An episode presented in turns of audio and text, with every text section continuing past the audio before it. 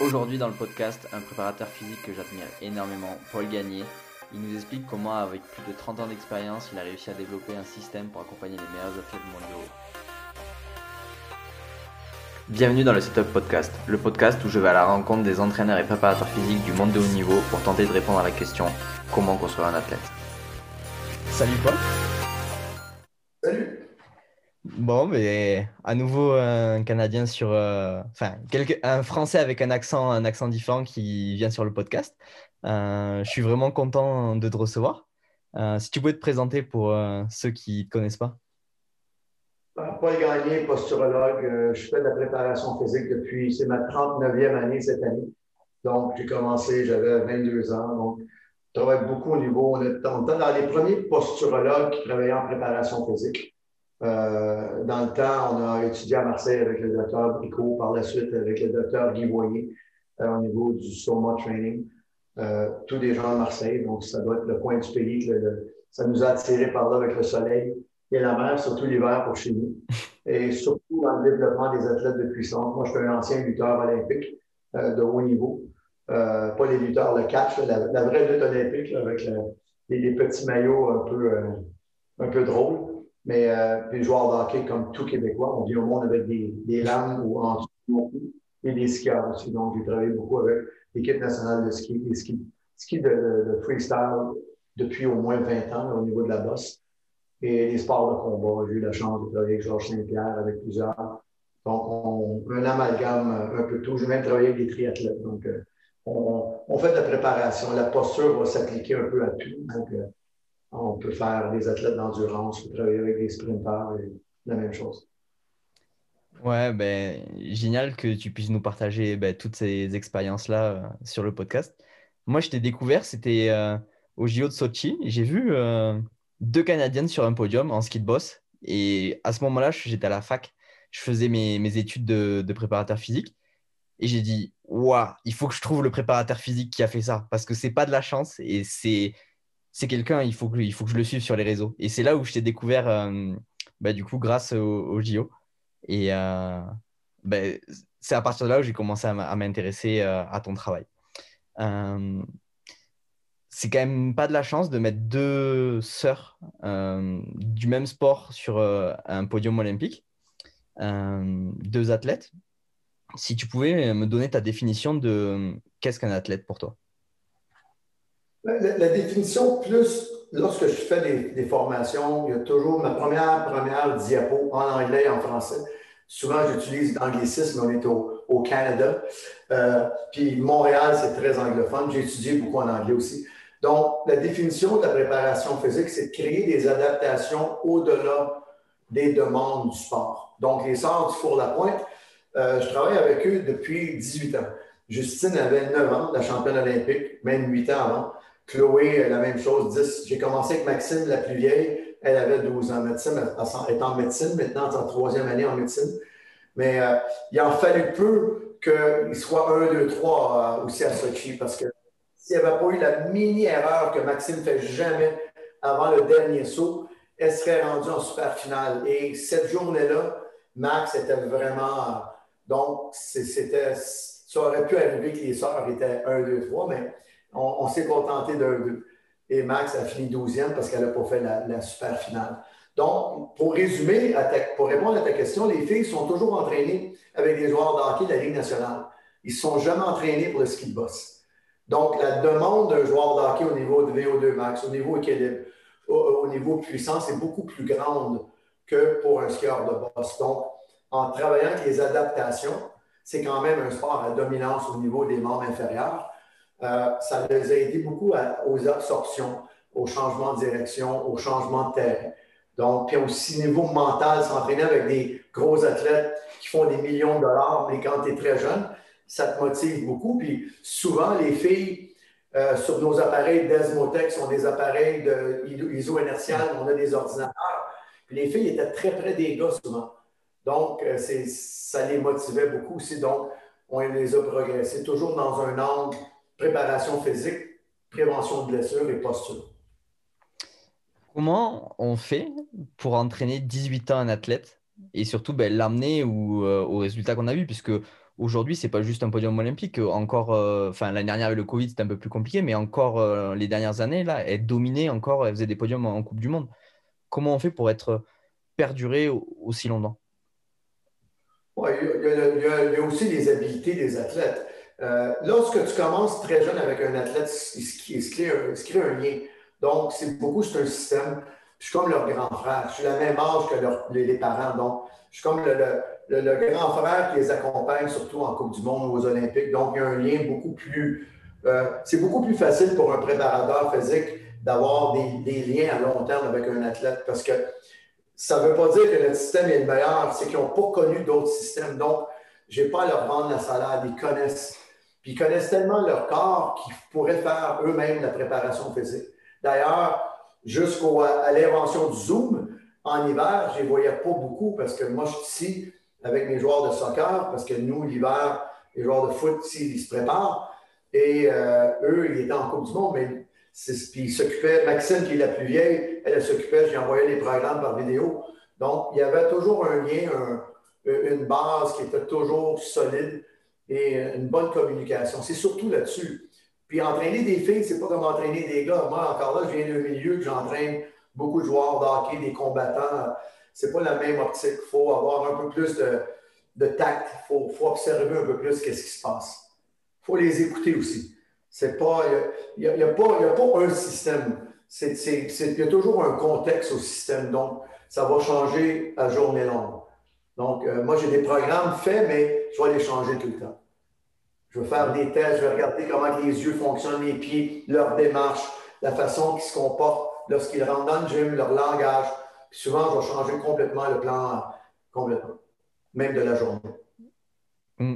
Et là, on est. Enfin, là, tu m'as surtout pas euh, la partie tact, euh, comportement, etc. On est plutôt sur des caractères, des choses comme ça. Mais au niveau physiologique, etc., on est quand même sur des choses qui sont totalement différentes entre les garçons et les filles.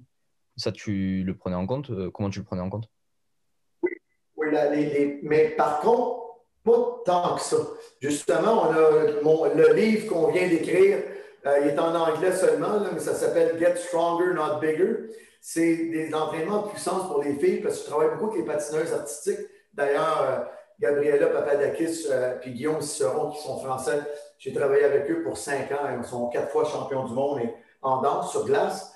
Évidemment, en danse, il ne faut pas que la fille soit trop costaud parce que malheureusement, il y a des préjugés. Et aussi pour le partenaire, il doit la transporter tout le temps. Heureusement, Gabriella est très, très mince, mais c'est arrivé dans d'autres cas que les filles avaient tendance à muscler rapidement. Donc, ça prend des techniques d'entraînement pour augmenter la puissance, prévenir les blessures, mais sans trop d'hypertrophie inutile. Parce que, encore là, sont jugés. Donc, c'est l'aspect que les gars, c'est très rare ait des sports qui doivent garder une hypertrophie très limitée, à part nous, en sport de lutte, parce qu'on avait des poids à respecter. Lorsque tu travailles, j'ai fait du judo. Donc, il faut faire ces applications. C'est comme ça qu'on les a développées à travailler vraiment, euh, on appelle ça une hypertrophie euh, utilisable. Ce n'est pas de l'hypertrophie comme un gymnase. Un gymnase va avoir une bonne hypertrophie, mais c'est une hypertrophie qu'il va pouvoir utiliser. Ce n'est pas juste la, pompe, la fonte dans le gym. Parce qu'on s'est aperçu au fil des années que juste pomper pour pomper, c'est presque aussi pire qu'avoir du gras. Donc, pour le cerveau, comment se transporter. Des fois, trop de muscles, c'est presque aussi euh, délétère que trop de gras. Donc, chez les filles, il faut toujours, il y a aussi le côté, même si en ski de boss, si je reviens au sort, sont, sont très habillés, mais ben, l'été, euh, ils aiment ça se mettre en, tenue de soirée. Ou... Donc, il ne faut pas euh, trop, il faut avoir quand même l'esprit euh, que, que, la fille veut bien paraître quand même, même si c'est une athlète olympique. Donc, il faut toujours tenir ça en ligne de compte par rapport au niveau, au niveau du cycle euh, mensuel, au niveau menstruel, il faut faire attention. Mais à part de cela, je serais surpris que, comme je vous dis, comme je te dis, à, s'entraîner avec des joueurs de puis c'est tous des gars. Puis euh, je ne modifiais pas beaucoup, beaucoup le programme d'entraînement. Ils ont une capacité, souvent les filles, à, faire des efforts à haut, euh, des efforts à haute intensité plus longues, de répéter. Hmm. Ça, ça a été étudié beaucoup ça serait probablement aussi au niveau de la respiration et au niveau en, lien avec le cycle menstruel. Mais À part de cela, je n'ai pas vu euh, au fil des années une énorme différence par rapport. OK. Ouais, et pour en revenir à ce que tu disais tout à l'heure, là où justement tu avais des marqueurs, euh, les yeux, les pieds, le, enfin, le, comportement, leur attitude, cette autorégulation, comment tu l'as enfin, comment tu l'as développé ou comment ben, ça t'est venu à dire ben, je vais autoréguler mes trainings de, pour vraiment individualiser euh, avec ces marqueurs-là et pas avec d'autres? Ben, lorsque j'ai commencé avec le docteur Bricot en 95, ça a été vraiment, nous au Québec, on il y avait quelques posturologues, mais très peu. Il n'y avait pas de préparateur physique. C'était des ostéos, des gens plus, des cliniciens, des podologues. Donc, lorsque j'ai rencontré Bernard, ça a été vraiment comment je pourrais amener la posturologie à, l'entraînement. D'ailleurs, c'est comme ça que je travaille beaucoup avec Posture Pro qui font un, travail phénoménal, qui ont beaucoup plus notre approche maintenant, moins clinicien, beaucoup plus pour, euh, pour l'athlète. Donc, c'est pour ça qu'aux États-Unis, Annette et euh, ses coéquipiers ont fait Brain Gym, puis j'ai fait plusieurs euh, podcasts avec eux, plusieurs formations avec la neuro appliquée, qui est vraiment je suis. J'aurais aimé être capable de mettre ça sur pied. C'est exactement ce que je faisais il y a environ 20 ans, mais je n'avais pas. Les, Annette est vraiment bonne pour mettre sur papier ce qu'on avait extra, ce qu'on faisait. C'est vraiment intéressant. C'est vraiment bien fait leur programme. Comme je te le dis, je suis envieux. À toutes les fois qu'on fait des formations, je, wow, je regarde ces diapos, vois. C'est vraiment ce que j'avais en tête, mais je n'avais pas les capacités. Euh, euh, dans mon groupe d'âge, lorsqu'on vient au monde en 1961, malheureusement, ce n'est pas une excuse, mais on n'est pas vraiment tech, euh, comme on dit en anglais, tech friendly ou tech savvy. C'est pas vraiment là. C'est plus, c'est une autre génération pour nous. Ouais, c'est ça. Mais bon, après, c'est simplement des manières de transmettre. Euh, il y en a qui avant, ils le faisaient. On a travaillé, ah, je travaille encore sur le terrain. J'arrive, je suis dehors juste avant le podcast, j'ai encore des athlètes, puis mais malheureusement, à Montréal, les gyms sont fermés, donc on les entraîne dehors. Mais moi, je suis chanceux à Montréal, c'est une île. Je demeure sur le bord du fleuve, les rapides de la Chine qui sont, sont juste en face de chez moi. Il y a les, les bernaches qui viennent mettre au monde les petits oisillons. C'est de toute beauté. Donc, mes athlètes, ils adorent ça quand même. Ouais, ben oui. Et euh, c'est ça.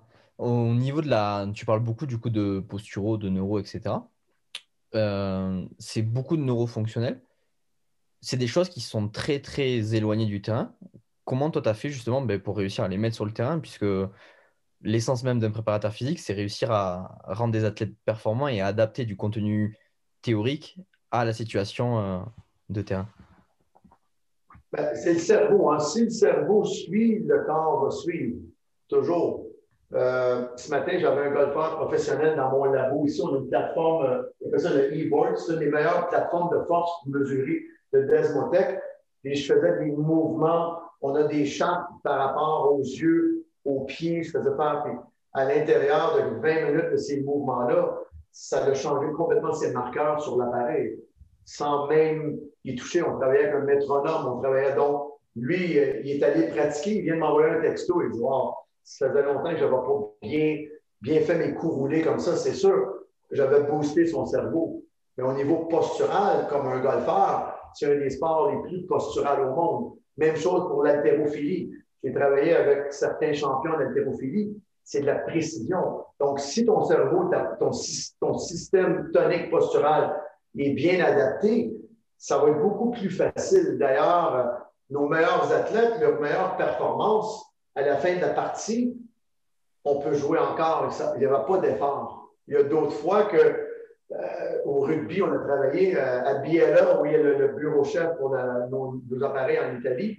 C'est un gros, gros endroit que la il y a beaucoup, beaucoup de, joueurs de, rugby d'Italie qui sont établis. Biella, c'est comme une, une, mecque dans ces coins-là. Mais on a fait beaucoup de testing avec eux, euh, même en Angleterre, avec l'équipe d'Angleterre, en Afrique du Sud, parce qu'un des préparateurs vient de l'Afrique du Sud, et ont tous les mêmes comportements. Ils ont vu que du moment que les muscles des yeux étaient mieux, la peau du pied était plus sensible. Et on veut un, gain en performance immédiate qu'ils n'avaient jamais pu voir avant. Parce qu'on s'en allait, c'est trop mécanique. le problème en, préparation physique, c'est comme travailler sur ton ordi, juste travailler sur les apps ou travailler sur le clavier. Mais il y a quand même l'intérieur, il faut s'assurer qu'il y ait assez de mémoire. Si tu n'as pas assez de mémoire, tu aurais beau rentrer, rentrer, mais c'est ça qui est le problème. Donc, la posture, euh, la, méthode Posture Pro nous permet de régulariser par rapport au cerveau. Donc, c'est beaucoup plus précis. Pour l'athlète, il voit immédiatement un gain. Parce qu'on fait en préparation, c'est beaucoup de la vente. Surtout si vous avez des athlètes nouveaux. Moi, j'ai eu beaucoup de joueurs de football américains qui viennent nous voir. Puis, traditionnellement, traditionnellement au Québec, on est plus connu pour les skieurs et les joueurs de hockey. Donc, il était un peu sceptique, c'est correct. Puis, je n'ai pas vraiment la stature d'un joueur de football américain. Donc, mais après une demi-heure, on a fait des évaluations qu'on expliquait, on montrait des avant-après de façon objective avec des appareils. Il était vendu. Donc, le 50% de la vente, il en voulait plus. On dit, wow! Comme tous nos exercices dans notre livre euh, Get Stronger, Not Bigger, on les a fait tester avec beaucoup d'athlètes de l'Université Browns, les sprinteurs, les patineurs, et on dit, c'est merveilleux. Pour la première fois, on se sent bien. Le lendemain, on n'a pas trop de douleur musculaire. Après quelques mois, on n'a pas beaucoup pris d'hypertrophie ou très peu, ou même pas. Mais pourtant, on est beaucoup plus fort, beaucoup plus puissant, plus précis. Donc, on a atteint notre objectif. C'est pour ça qu'avec Kim Goss, euh, Kim Goss a été le, Ghost Writer, je n'ai pas, le, pas le vrai mot en, français, qui écrivait pour Charles Poliquin. C'est lui qui a écrit tous les livres de Poliquin euh, depuis 30 ans. Donc, lui, il, écrit tous les articles qui ont été écrits, qui est mon nom, c'est pas moi, c'est Kim Goss. Lui, il fait ce qu'on fait. Avant, c'était par téléphone. Puis, Kim a une, connaissance vraiment avancée, une maîtrise en physiologie, mais c'est un ancien soldat de, l'armée américaine. Donc, une grande, un, haltérophile de très haut niveau. Donc, une grande compréhension de la, physiologie. Donc, ça ne prenait pas un appel, une demi-heure, puis euh, les trois pages de l'article étaient faites. Donc, ça, moi, je parle beaucoup mieux que j'écris. Il y, a une façon d'écrire qui est très imagée. Donc, le livre, il a très bien fait pour ça. C'est très, très imagé, beaucoup de photos. Puis, il donne l'histoire comment emmener des mouvements d'haltérophilie, comment l'enseigner un peu, mais pour des, jeunes filles qui font euh, du patinage artistique ou des jeunes des gymnastes, ou c'est surtout pour les filles, le livre. Même les gars qui vont pouvoir s'en servir s'ils ont un sport, qui ne peuvent pas trop prendre de masse musculaire, mais prendre de la puissance. Ouais, c'est intéressant là, ce, que tu, que tu disais, parce que hum, plus je, enfin, plus je travaille, plus je vois des athlètes. Et en fait, je me rends compte que la notion de transfert, elle est hum, très, très, enfin, elle est collée à la notion d'accès. Si on n'a pas accès à l'ensemble de notre corps, on ne pourra pas transférer dans l'activité de la préparation physique. Mais c'est toujours le défi lorsqu'on travaille avec des joueurs de hockey ou des, skieurs, parce qu'ils n'ont pas l'avantage dans le gym d'avoir les outils qui ont en dessous de leur pied.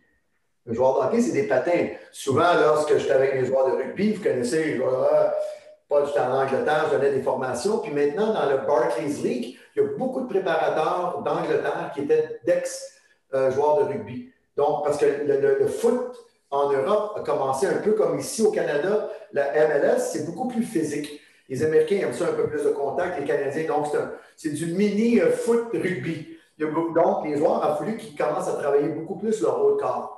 Donc, les préparateurs de rugby ont commencé à s'impliquer beaucoup plus dans la préparation physique des joueurs de foot en Angleterre surtout. On peut voir, puis maintenant, des joueurs comme Ronaldo qui était exceptionnel, qui était, il n'a pas l'air d'un joueur de foot traditionnel, très maigre et des grosses jambes, il pourrait jouer au hockey, il pourrait faire de la lutte, il pourrait faire du UFC. Donc, ça, c'est un bel athlète, mais il y a beaucoup, le, niveau athlétique des joueurs de foot euh, depuis une dizaine d'années s'est beaucoup amélioré on voit, c'est difficile à dire, ah, lui, c'est un joueur de foot. Ah, lui, tu pourrais, aurais de la difficulté à avoir. C'est ça qui est bien. Donc, pour le transfert d'un joueur de foot ou un joueur de rugby, c'est beaucoup plus facile dans le gym de prévoir ou sur la piste. Mon joueur de tu ne sais pas. Tu n'as pas sa mécanique de patin. C'est pour ça que moi, je fais beaucoup de préparation sur la glace. Donc, nos appareils d'Esmotech, nos appareils de iso-inertial, on a des petits des matelas en, caoutchouc qu'on voit à l'aréna pour pas qu'on coupe, qu'on on abîme nos patins. On les met dessus, puis ils vont le faire avec ça. On emmène même nos poulies euh, iso-inertiales sur la glace qui vont faire des mouvements. Donc là, ils voient beaucoup de transferts. Même chose pour mes skieuses. Les sœurs sur la pointe, on travaillait beaucoup, beaucoup avec le bot de ski. Parce que lorsque tu es en squat, en ski, tu as très peu de mouvement au niveau tibial. Il y a très peu, la, séparation fémur-tibia et l'astragale, il y a très, très peu parce que la botte ne plie pas. Donc, c'est beaucoup au niveau des hanches. Donc, un des problèmes qu'on avait traditionnellement avec les skieurs, les premiers camps qui sont à Zermatt sur la neige, souvent en octobre, c'est quand même, on n'est pas habitué à l'altitude au Québec, on est très bas, on est au niveau de la mer. Donc, on, puis même les montagnes sont petites. Euh, à Zermatt, à 4500 mètres, ça commençait à. en travaillant avec les bottes de ski sur nos appareils isoinertiales, on a presque éliminé au complet le, en anglais, ils appellent ça le mogul back. C'est un peu le, la, piste de base dans le dos. Les premières semaines, souvent, sont très raides parce que lorsque tu absorbes, ce n'est pas vraiment au niveau des, des quadriceps des jambes, c'est surtout à cause de la botte qui bloque le mouvement antérieure du tibia pour absorber au-dessus des orteils qu'il n'y a pas. Donc, on absorbe avec les hanches. Donc, si on multiplie ça avec les sauts et la pression et la vitesse qui vont, donc, au niveau des lombaires, ça devient très pénible au niveau de la sacroiliaque. Donc, en faisant des squats très lourds avec les iso-inerties, on travaille avec des trampolines avec les bottes, euh, on a vu une bonne différence. On a été capable d'éliminer presque au complet. Cette année, euh, sur la Coupe du monde de ski, on avait Michaela Scheffrin qui travaille avec nous, qui travaille avec les appareils Desmontec, son préparateur physique, il en fait faire beaucoup. Petra Lova, c'est mon collègue Marco Porta d'Italie, elle, c'est elle qui a le globe de cristal.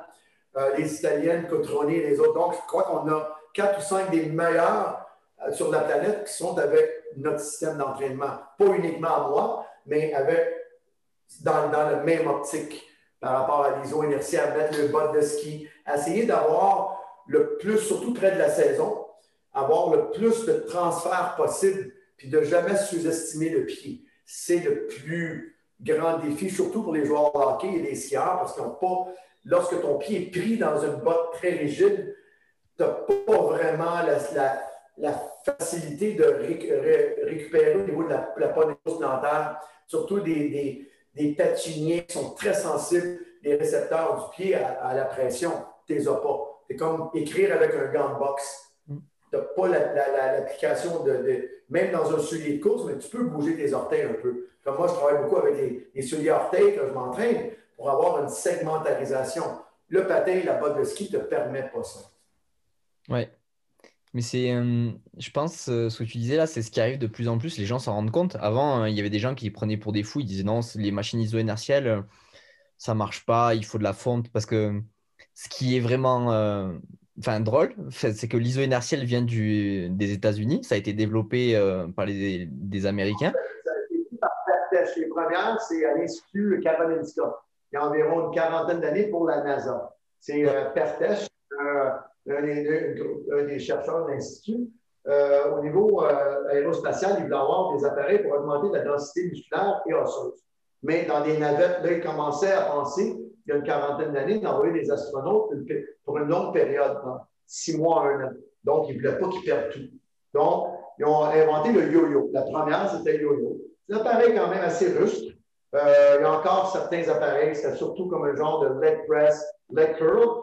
La plateforme de squat n'était pas vraiment adéquate, mais les Italiens ont pris le processus et ils l'ont fait de façon italienne, comme les Ferrari. Donc, la différence entre, mettons, yo-yo, K-box et les Italiens, c'est la différence entre euh, un appareil qui est suédois, qui est comme une Volvo, qui est très bonne auto, mais qui n'est pas une Ferrari. Nous, mes athlètes préparent. Le plus important dans l'iso inertial, c'est, le, on appelle ça en anglais le recoil. Donc, on appelle ça l'excentrique. En anglais, on appelle ça eccentric overload, la surcharge d'excentrique. Mais ce n'est pas, pas vrai c'est la surcharge d'excentrique à haute vélocité. Lorsque tu cours, lorsque tu changes de direction sur un terrain de football ou de rugby, c'est pas en bas. C'est vraiment une fraction de seconde qui se fait, tu es en position presque debout. Donc, il faut avoir des appareils qui vont aller au-delà. Donc, les appareils qu'on a avec les petites cordes, le, mécanisme est très fin. On le voit, on le fait les tests. Mais le, le, le retour, la transition entre l'excentrique et le concentrique est très court. Donc, le timing donc, il y a beaucoup de joueurs de foot qui n'aimaient pas nos appareils. Ils disaient, oh, c'est trop difficile. Ils préféraient la version poulie qui est un compte, beaucoup plus facile. Je peux te parler, je peux les faire, mais il n'y a pas de transfert. Mais tu connais l'ego de certains athlètes. Ils sont heureux. C'est pas bon pour moi, je me fais, me fais brasser. Mais il faut. Dans le gym, il faut que ça soit dur. Il faut que ça soit difficile. Parce que tu veux que ton sport, tu crées des adaptations au-delà des demandes de ton sport. Si ta préparation est facile, ton sport va être difficile. Donc, tu ne joueras pas au hockey, tu vas faire du hockey. Tu ne joueras pas au foot, tu vas faire du foot. Mais le but de jouer, c'est d'avoir une facilité, une allégresse, une souplesse, un mouvement. C'est pour ça que la préparation doit être pensée en rapport à la courbe de force-vélocité. La plupart des sports, c'est complètement à droite de la courbe, mais il y a encore des gens qui font des entraînements en surcharge complètement à gauche. C'est bon si tu es dynamophile ou powerlifter. Je suis d'accord, c'est ton sport. Mais de là faire du bench press à outrance, du gros squat, puis du deadlift à très basse vélocité, toute l'année, je ne te dis pas qu'il n'y a, pas, a pas une application, mais il faut faire attention. Il faut s'assurer que la posture, ce n'est pas lever de la fonte à tout prix. Il faut avoir une bonne posture. Mais nous, le problème avec les joueurs de c'est que souvent, on a seulement 12 semaines. Et la plupart des joueurs de ont des blessures. Donc, le premier 4 semaines, il faut réparer. Donc, il nous reste 8 semaines. C'est quoi un joueur de? C'est de la puissance pure. Donc, il n'est pas à droite de la courbe, il est dans le milieu. Donc, il y a beaucoup de force. Il doit pousser l'inertie. Dans les coins de patinoire, c'est y a beaucoup de joueurs au-dessus de 100 kg. Donc, il faut adapter donc, nos, les, systèmes d'entraînement mélangés, haltérophilie, euh, travailler avec les élastiques, les chaînes, euh, travailler avec les appareils d'Esmotech. Pour nous, ça a été euh, une, découverte. Ça fait 11 ans qu'on travaille avec ça. Ça nous a fait sauver beaucoup de temps et beaucoup de blessures. Parce qu'encore là, avant, il y a beaucoup de nos athlètes, on voulait sauter la, phase de, en force. Ils ne pouvaient pas. Il y, avait, il y avait des blessures. Les joueurs d'hockey ont beaucoup de blessures aux hanches. Le mouvement de patin n'est pas vraiment efficace. Donc, on, faisait des mouvements à une jambe, pas beaucoup de charge, mais la surcharge excentrique était passée. Le hockey, c'est beaucoup d'absorption, de décélération, d'accélération très rapide, plus d'énormes impacts. Donc, c'est pour ça qu'en en pensant à la courbe de force-vélocité, il faut toujours penser où est mon sport, comment. Parce que la plupart des gens vont faire beaucoup, beaucoup de vitesse, mais beaucoup, beaucoup de force. Il n'y a rien dans le milieu. La plupart des sports sont là. Donc, c'est ça qui est le problème. Hmm. C'est ça. C'est quand on analyse euh, la course à pied ou des choses comme ça, l'impact à la course à pied, on prend, euh, je crois, sept fois notre poids sur, euh, en soccer, là, quand ils décélèrent.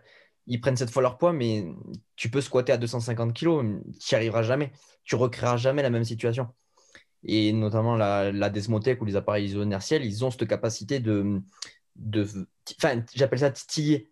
Mais ils vont, ils vont titiller tous les systèmes sensoriels, etc., pour qu'on mette toutes les stratégies en place pour répondre correctement. Il y a aussi le fait qu'il y a une grosse adaptation au niveau du cerveau. C'est ce qui arrive au niveau des fascias. On a fait même une étude il y a quelques années avec j'ai la chance de travailler avec un des meilleurs radiologues sportifs au Canada, Dr. Mathieu Boigny. On a fait des tests avec euh, des systèmes de d'échographie de haute, euh, de haute résonance. D'ailleurs, on avait une Canon la première fois, puis on avait un appareil français, je ne me rappelle pas, la deuxième. C'était vraiment efficace. On a pu voir qu'une une, augmentation du signal au niveau du tendon patellaire et des tendons d'Achille, que le belt squat, parce qu'on a voulu essayer de faire un double aveugle, parce qu'avec la barre, c'est passé, on avait, on avait un, genre de, comme les Américains font avec une, genre de ceinture pour imiter un peu plus avec une poulie qui n'est mm. pas inertielle. On a fait des avant après, on a changé, puis les résultats, on a fait des sauts verticaux après. Mais l'énergie élastique était beaucoup plus grande chez les gens qui avaient fait des inertie à haute vitesse, pas à basse vitesse, à haute vitesse que ceux qui avaient fait euh, le squat très lourd ou avec la, belt ou avec une poulie normale euh, isocinétique. Ouais, c'est ça qui est intéressant avec ces machines iso-inertielles, c'est qu'elles hum, répondent vraiment en fonction de l'accélération que tu lui donnes. C'est pas là, elles vont, elles vont répondre en fonction de ton accélération. Donc du coup, on surindividualise encore plus en fonction des gens. C'est très imprévisible comme un jeu. Donc, lorsque tu joues, tu joues au foot, tu joues au hockey ou tu accélères, c'est mathématiquement impossible de faire deux mouvements pareils. Donc, avec l'appareil, c'est la même chose. Si tu pousses fort, ben, on va te réinjecter encore plus fort. Donc, il, se produit un effet de timing. On s'aperçoit que les athlètes ont beaucoup, même chez les joueurs de golf, les joueurs de golf, ils me disent Wow, mon tempo est beaucoup mieux depuis que je m'entraîne avec ces appareils-là. Encore là, on ne fait pas juste ces appareils-là. Mais lorsqu'on est pris dans le temps, c'est des choses qui nous sont très utiles parce qu'on coupe beaucoup de temps, on coupe certaines parties de la préparation. Parce mm. que la réalité des sports olympiques, la réalité des. Je ne peux pas dire à la Ligue nationale, oh, mes gars ne sont pas prêts, attendez le début de la saison. Ils vont dire, euh, allez, va te faire foutre, mon garçon. Là.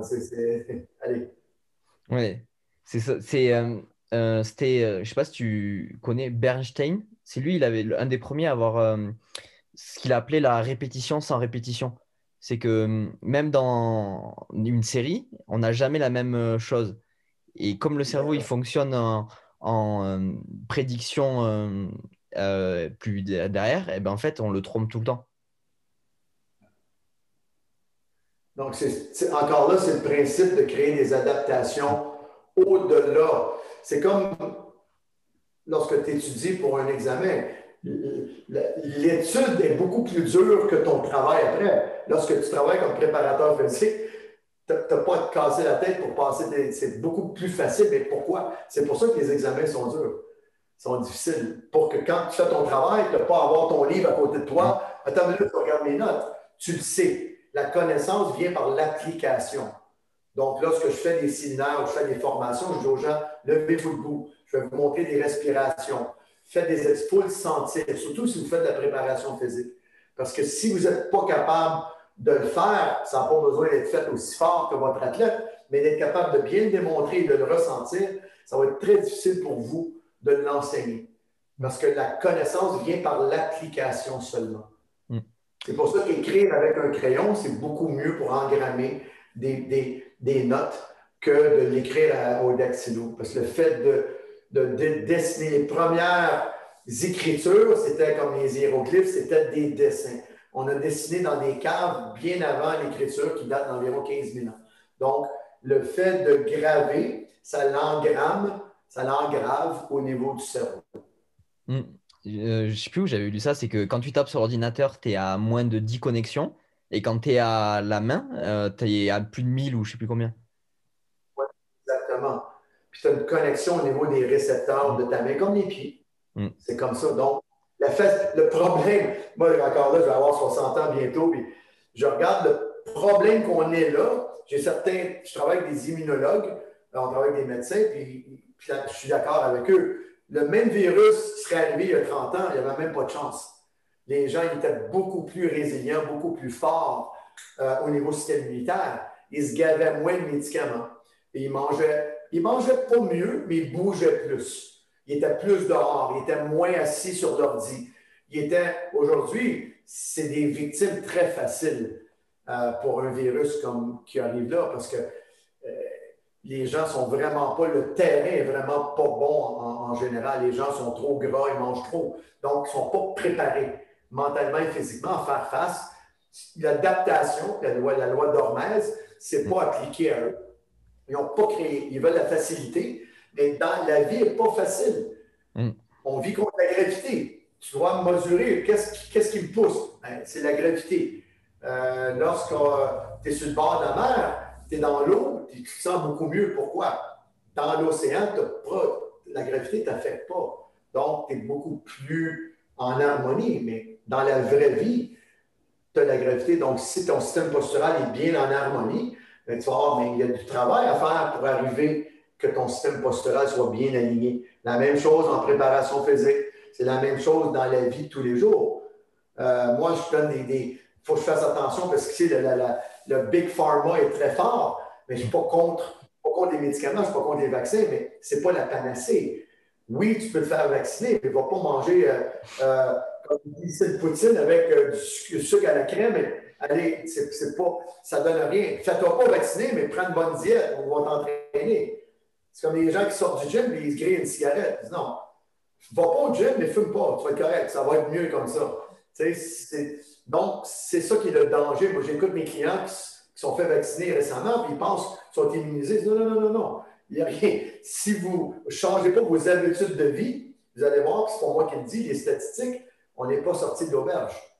Il faut, vraiment avoir un changement profond dans nos habitudes. Il faut bouger, il faut sourire, il euh, faut, sortir de nos écrans, il faut sortir de la maison, mais toujours en, sécurité. Oui, c'est ça. C'était un, biologiste qui disait il n'y a pas de mauvaises bactéries, il y a juste euh, des mauvais terrains.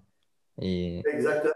Il y a toujours un contexte. Euh, moi, on était sur Zoom beaucoup, presque pendant un an et demi. Mais ici, l'hiver, on ne peut pas vraiment aller dehors, beaucoup entraîner nos athlètes, à part en ski. Mais moi, j'ai des appareils qui mesurent la variabilité cardiaque. Mais lorsque je suis dehors, le, matin, lorsque je me lève, ma variabilité est au moins à 30 à 40% mieux. Puis, dans mon groupe d'âge, il faut être très, très. Euh, faut connaître notre variabilité cardiaque parce que c'est en lien avec comment ton cerveau fonctionne, mais aussi ton cœur. Donc, euh, faut faire attention à notre santé aussi cardiaque. Donc, lorsque la, variabilité cardiaque est bien, donc est quand même élevée, là, on peut voir qu'on est en harmonie, mais on se sent mieux. On, si on avait un appareil pour mesurer les ondes cérébrales, c'est sûr qu'on on est dans les bas bêta ou les hautes alpha environ en 12, 13, 15 Hz.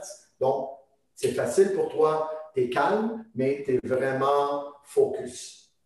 Hmm. Ouais, il y a beaucoup de gens qui se hum, focus sur euh, les fréquences cardiaques, alors qu'en fait, le temps entre ces battements, il est beaucoup plus intéressant. Beaucoup plus intéressant. Ça se contrôle avec la respiration. Mm. Le plus important, c'est la respiration. C'est pour ça que j'ai fait beaucoup d'études les dix dernières années sur différents. D'ailleurs, avec Expertise 360, on a un programme, ça s'appelle restriction respiratoire. Euh, c'est Airflow Restriction. Donc, c'est des mouvements que, je donne par rapport au diaphragme, comment travailler avec l'hypoventilation, travailler avec l'hyperventilation, avec différents, comment augmenter le CO2, mais avec des, mouvements pratiques. Il y a beaucoup de bons programmes de Bouteco à Wim Hof, à Mackenzie, qui est très bon. Moi, j'ai voulu faire un peu changement euh, dans des applications plus au niveau exercice. C'est vraiment intéressant. On peut voir que les gens augmentent, on ne peut pas dire la VO2 parce qu'il n'y a aucune étude, mais notre capacité à répéter l'effort euh, avec les mêmes battements de cœur est augmenté beaucoup. Mm. justement, pour toi, euh, à quoi te sert l'outil euh, respiration dans ta grosse bulle préparation physique Sur quoi t'influe? Parce qu'on l'utilise beaucoup, il y a à la fois pour du yoga, pour plein de contextes différents, mais dans le contexte optimisation de performance, préparation physique la respiration vient du tronc cérébral, donc une connexion directement en lien avec le cervelet, avec les ponts, et euh, puis même en, connexion avec l'amygdale, donc au niveau émotionnel. Donc, c'est important pour un athlète s'il contrôle bien sa respiration. Un, respiration nasale uniquement. On utilise, euh, vois des vidéos, mes athlètes, souvent, ils vont mettre un tape sur la bouche. des fois, je dis, mettez, prenez une gorgée d'eau, euh, mettez une serviette si vous n'avez pas de take. L'eau est très efficace parce que tu, vas t'étouffer un peu. Donc, mais du moment que l'athlète commence à avoir une bonne respiration naso-nasale, on voit une, différence par rapport à sa posture. Parce qu'encore là, c'est les mêmes liens mm. par rapport au par rapport euh, au niveau des noyaux gris centraux, par tout ce qui a rapport au vieux vieille partie du tronc cérébral, qui est plus vieilles parties du cerveau. Donc, tu as un impact sur la posture. Quelqu'un qui respire mieux a un meilleur impact, surtout par le nez, moins le menton. Donc, mon travail de posturologue est, est, accéléré. Et en plus, au niveau des ondes cérébrales, on peut voir par rapport au massage du nerf vague, lorsqu'on va faire des respirations profondes et non profondes, augmenter le CO2, euh, augmenter le, CO2 au niveau euh, sanguin va faire que tu vas relâcher beaucoup plus rapidement l'hémoglobine. Euh, l'hémoglobine, elle veut garder les molécules d'oxygène toujours. Chaque molécule d'hémoglobine a quatre molécules d'oxygène. Et pour ça, pour augmenter la pression du CO2, c'est l'effet bord. Donc, BOHR, c'est un Danois qui avait découvert. Donc, tu augmentes la pression. Donc, sur l'hémoglobine qui veut vraiment garder son oxygène à sa mois, à sa mois, donc, ta force, elle relâche dans les muscles, travaille dans le cerveau. Puis, donc, c'est le meilleur. Donc, plus tu vas avoir une tolérance, tu vas augmenter ta pression de CO2, mieux tu vas te sentir. C'est pas en respirant plus que tu vas t'oxygéner. C'est ça qui est le plus gros problème. Les petits sacs alvéolaires, euh, c'est comme des petites grappes de raisin, mais eux, ils sont en connexion avec l'hémoglobine. Donc, inspires, ça s'en va là, il y a des choses gazeuses, puis ça a un effet, un impact aussi par rapport au niveau acido-basique, au niveau du sang, par rapport avec aussi au niveau du bicarbonate, par rapport au riz aussi. Ensuite, tu rentres avec le cycle de Krebs, mais on ne retournera pas ça. Donc, c'est primordial. C'est la clé de l'énergie. Donc, moi, quand je suis allé en Chine il y a deux ans, j'ai travaillé avec des pilotes de chasse, euh, j'ai travaillé avec des physiothérapeutes, j'ai travaillé avec, dans des hôpitaux.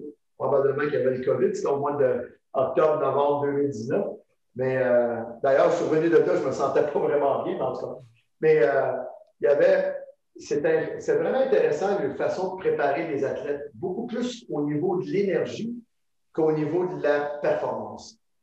Donc, ils vont aller chercher, ils, savent que si j'augmente l'énergie vitale par rapport euh, au, niveau, au niveau du corps et au niveau du cerveau, par rapport aussi à la mitochondrie, l'athlète va performer mieux pour longtemps, au lieu d'avoir toujours, toujours la performance euh, derrière, qui est souvent dans les préparations nord-américaines et européennes. Euh, c'est délétère souvent sur la santé physique et mentale de l'athlète. Mm. Donc, dans le temps, moi, j'ai toujours eu cet aspect-là. Je suis une descendance amérindienne. Mes deux grands-pères sont algonquins, donc on a une descendance un peu asiatique. Puis dans la façon, on laisse, on n'aime pas trop forcer les choses. On aime la nature. J'emmène la roue, mais je ne pousserai pas la, roue en dehors. Je vais la laisser, je vais l'emmener au niveau de la gravité, puis elle va suivre son cours. Je n'ai pas besoin de la pousser. Je vais l'accompagner. Je vais bien l'aligner pour qu'elle aille bien. Puis je sais qu'elle va prendre la vitesse, elle va rester alignée. C'est important de ne pas. lorsque l'athlète est dans un état euh, mental ou physique qui n'est pas adéquat, il ne faut pas taper sur le clou. Faut faire d'autres choses. Faut pas je dis à mes athlètes, imagine que tu es dans le sable mouvant. Si tu t'énerves, ben, tu vas caler plus, tu vas, rester calme. Puis tu vas avoir des solutions vont arriver, tu vas pas te démerder. Mais si tu, tu, comme on dit, il faut battre le fer quand il est chaud. Lorsque tu es très chaud, ben là, il faut en faire. Là, et lorsque tu es très froid, tu peux casser le métal. Donc, il faut le réchauffer. Il faut trouver des méthodes de le réchauffer. Donc, on a beaucoup de techniques au niveau des points d'acupuncture, euh, au niveau de la respiration, au niveau des mouvements des yeux, l'activation des pieds. Vraiment mettre en œuvre pour augmenter ta chaleur, pour vraiment augmenter que si je bus dans cet entraînement-là, dans cette période-là, ben, je veux l'atteindre. Sinon, je vais changer euh, de, menu. On va faire plus d'eldoa, du stretching. On va faire de la récupération. C'est correct, ça. Mm. Oui, parce qu'il y a aussi une grosse partie dont on n'a pas encore parlé, mais tout ce qui est Eldoa, qui est plutôt, enfin, je sais pas si on peut appeler ça mécanique, mais qui est quand même euh, euh, important dans, pour aider l'athlète. Ben, L'Eldoa, c'est inventé par mon collègue Guy Voyer, environ 40 ans. C'est très liquidé. Donc, ce qui arrive, c'est que lorsqu'on. C'est à l'intérieur, c'est vraiment l'amniscatoire. Donc, les mouvements, oui, on suit des, des, des mouvements biomécaniques comme la rotation externe. Les lois de Borelli stipulent que Rotation externe, on, verrouille le membre sup. Rotation interne, on verrouille le membre. Oui, ça va. Mais le reste, c'est vraiment intériorisé. Doigt, c'est vraiment vers l'intérieur. Vraiment voir que sentir la laine niscale, le mouvement comme l'ADN, comme les mouvements de. On, le voit à l'intérieur. Donc, on combine ça avec la respiration.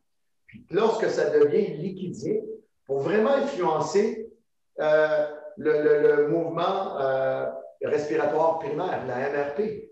C'est la base de l'ostéopathie. Dr. Still s'est aperçu que le tissu, même après la mort, il y avait encore un mouvement. Il y avait encore, si tu mettais les mains sur les tissus, il y avait encore des gargouillements. Il y avait encore, donc, c'est ça qui est le, en anglais, il appelle ça primary respiratory movement, mais le mouvement respiratoire primaire, la MRP. Donc, le, le but de l'eldoa, oui, c'est de décoiter et c'est de créer un mouvement liquidien, d'amniscatoire à l'intérieur pour vraiment aller au niveau des fascias en même temps. Pour utiliser les fascias pour décoiter. Les fascias, c'est de la flotte, il y a beaucoup d'eau là-dedans. 72-73% Donc, si tu bien hydraté, les fascias sont bien souples et non flexibles, beaucoup plus de souplesse, vous allez voir une bonne décoaptation. Puis, euh, je ne sais pas si tu as déjà fait une classe d'Aldoa, mais c'est très pénible si on le fait de façon assidue pendant une heure. Euh, surtout quand le Doc Boyer venait nous voir et disait les, Québécois, on va, on va vous. Lui, c'est un Marseillais, puis il était très fier de mettre les petits joueurs d'hockey ou les combattants. on était complètement. Mais le lendemain matin, après la, on se levait le matin, plus aucune courbature, c'était vraiment exceptionnel. Et durant la classe, on voulait, mourir. Il y avait une chaleur qui se dégageait de, la pièce. C'était wow! on aurait pu faire un, un barbecue là-dedans. Ouais, mais ça, c'est un des principes euh, de la biotenségrité, c'est que le biomécanique influence le biochimique, qui lui influence d'autres choses, et en fait, euh, il y a une interconnexion entre tous ces systèmes. C'est la même chose que Buckminster Fuller lorsqu'il a bâti le pont de, Golden, le, pont mm. Golden Gate à, San Francisco.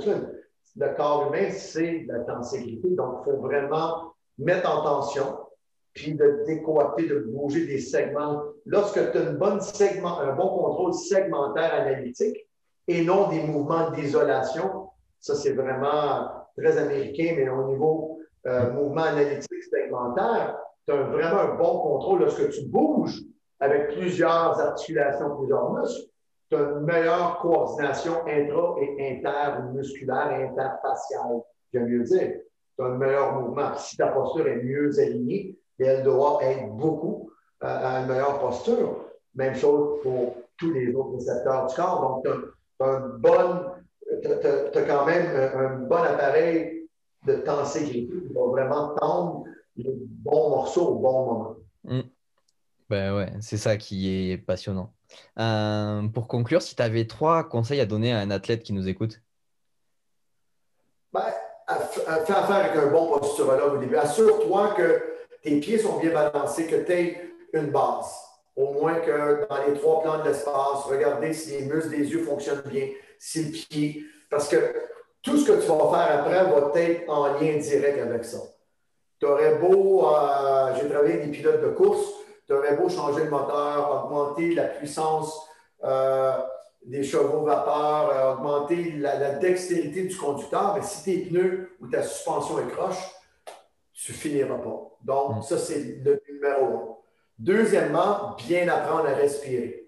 Ça, c'est la base. Posture et respiration, c'est mes un, deux. Si tu as ça, déjà, tu vas être en, bon lien.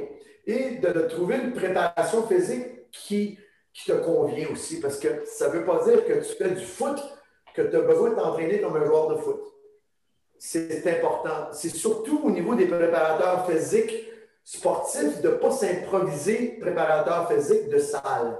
Ça, c'est mes plus grands ennemis. Un exemple, j'ai des gardiens bleus au hockey. Ben, le gardien de but au hockey va peut-être faire des mouvements, se jette sur la glace, il glisse, peut-être une trentaine de fois dans le partie maximum, peut-être 40.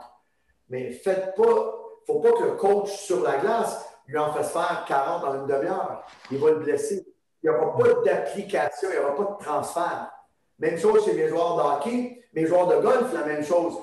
Ils vont sur le, champ de pratique, puis ils frappent une balle après l'autre. Dans la vraie vie, ils frappent une balle aux 10 minutes. Hmm. Donc, il faut prendre une préparation. Lorsque tu as l'outil qui te fait jouer comme des patins, un hockey, tu es sur la glace, un bâton de golf, un ballon de foot, il faut faire attention parce que là, tu t'entraînes avec un ballon. Donc, tu vas compter le nombre de répétitions. Tu dois te servir, même si c'est un ballon, un bâton de golf ou un bâton de hockey, et tu ne joues pas, tu dois avoir la même science, utiliser la même séance de préparation physique dans la salle.